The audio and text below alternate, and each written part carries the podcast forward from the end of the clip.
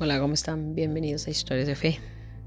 Bueno, seguimos con la segunda parte de esta historia de Sor Emanuel que se llama Cuando Jesús viene a nuestro corazón. Y sigo. Una vez que Jesús ha entrado en nuestro corazón abierto, ¿qué hace? Su alegría consiste en cambiarnos, purificarnos, consolarnos. Se destaca en particular por su acción transformadora. En efecto, nos transforma en Él mismo nada menos en otras palabras, todo lo que tiene y todo lo que es se hace nuestro. Si Jesús ha elegido un alimento como el pan para hacernos comulgar con Él, no es una casualidad. Hubiera podido proceder de otra forma, pero el alimento nos da una perfecta imagen física de lo que Él opera místicamente en nuestras almas. Sí, como una fruta. Esa fruta será transformada al cabo de algunas horas, y perdonen la expresión, se convertirá en Sor Emanuel. Todas mis células serán alcanzadas por esa comida para ser fortalecidas y renovadas. Sin que yo haga un análisis consciente, la fruta alimenta todas las partes de mi cuerpo, mi cerebro, mi sangre, mis ojos, mis pies y todos mis órganos. Comprendemos entonces que al comer un alimento, nuestro organismo realiza un trabajo de asimilación y de transformación. En realidad, digiero la fruta mi metabolismo hace que sus nutrientes sean disponibles para mis células. Cuando me alimento con el cuerpo de Cristo en la comunión, la operación es a la vez similar y diferente. No soy yo quien transforma a Jesús en mí misma. Por el contrario, es Él el que me aspira y me transforma en Él mismo.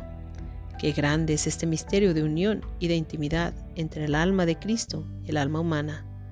Tan grande que incluso los ángeles se postrarán ante tal esplendor, porque si los ángeles disfrutan de una gran luz y de dones insignes por su naturaleza angélica, no se les ha sido dado recibir el cuerpo de Cristo. Este privilegio se ha concedido únicamente a la raza humana. Si Jesús nos transforma en Él mismo, naturalmente, según la apertura de nuestro corazón y el deseo que nosotros tengamos de Él, podemos decir que la Sagrada Comunión nos hace progresar a pasos agigantados por el camino de la santidad, porque si Jesús nos da su alegría, su paz, su misericordia, su fuerza, su amor, su luz y todos sus atributos, nos comunica también su propia santidad. Él nos diviniza, nada más y nada menos.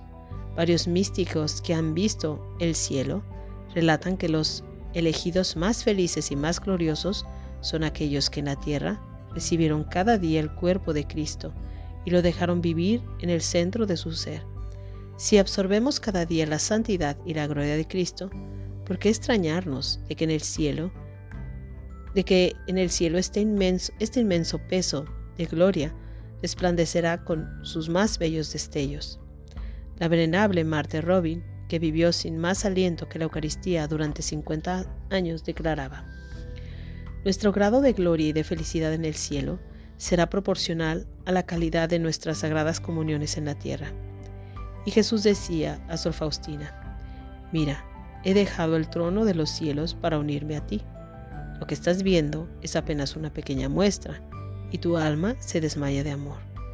Cuando se ¿Cuánto se asombrará tu corazón cuando me veas en toda la plenitud de la gloria? Quiero decirte, sin embargo, que la vida eterna debe iniciarse ya aquí en la tierra, a través de la Sagrada Comunión. Cada comunión te hace más capaz para la comunión con Dios por toda la eternidad. Diario.1810 ¿Quién podría menospreciar semejante futuro para toda su eternidad? Comprendemos entonces por qué la Madre de Dios que recibía cada día de manos de San Juan el cuerpo de su propio Hijo, nos invita a estar con Él para dejarlo realizar en nosotros su obra transformadora. Me gustan mucho las palabras de aquella niñita de siete años que acababa de tomar su, propia, su primera comunión. Después de la misa, su madre le preguntó, ¿Estás contenta, mi amor, por haber recibido a, Jesús en tu corazón? Oh sí, mamá, ¿y sabes qué? ¿Sabes lo que hice con Jesús? No, dime. Cuando vino Jesús, tomé la llave de mi corazón y lo encerré así ya no podrá salir nunca más. Después añadió estas magníficas palabras. Así Jesús y yo estaremos siempre juntos. Esta niña nunca había leído un libro de teología sobre la Eucaristía y sin embargo lo había comprendido todo. Porque cuando Jesús viene a nuestro corazón, dos amores se encuentran y se abrazan. ¿Y hay algo más que comprender? Me gusta también pensar en un gesto muy sencillo. Tomen un vaso y llénenlo de agua. Colóquelo de forma que quede a la altura de su rostro. Tomen otro vaso y viertan en él una pequeña cantidad de vino tinto. Después, muy muy lentamente, viertan en el, en el agua un poco de este vino, solamente algunas gotas, y observen atentamente lo que sucede. El vino hace su camino en el agua se expande poco a poco, dibujando arabescos y finalmente se mezclan de tal forma con el agua que resulta imposible separarlo. Estos dos elementos ya no son más que uno solo. Esta observación explica, aunque de forma imperfecta, lo que sucede en la Sagrada Comunión. Cuando acogemos a Jesús con amor, la unión del alma divina con la nuestra es tan íntima, tan profunda, que somos absorbidos en Dios y Dios en nosotros de manera indisoluble. Y bueno, aquí hay un apartado que es la comunión espiritual. Y dice, por diversas razones, algunos fieles no pueden asistir a misa o no están en situación de recibir la Eucaristía. Pueden hacer entonces una comunión espiritual o una comunión de deseo. En ciertos países pueden adelantarse hacia el sacerdote con los brazos cruzados sobre el pecho, como signo de que no pueden comulgar, y él les dará una bendición. ¿Cómo comulgar espiritualmente? Basta con abrir el corazón a Jesucristo e invitarlo a entrar. Entonces, lleno de alegría de ser invitado, Jesús responderá enseguida a la llamada y comunicará a ese corazón las mismas gracias que en la comunión sacramental. Todos los santos han multiplicado a diario las comuniones espirituales, por eso han avanzado tan deprisa por el camino de la santidad. La Virgen María hacía una comunión espiritual permanente, consolando de esta forma a Jesús por todas las puertas cerradas con las que se topaba y se topa todavía hoy, incluso en el seno de la Iglesia. Cuando los fieles se dan cuenta de que se les ofrece esta posibilidad, muchos la aprovechan con alegría y entablan un diálogo con Jesús a lo largo del día. Se sorprenden al comprobar grandes cambios en sus vidas. ¿Por qué no hacemos un pequeño test?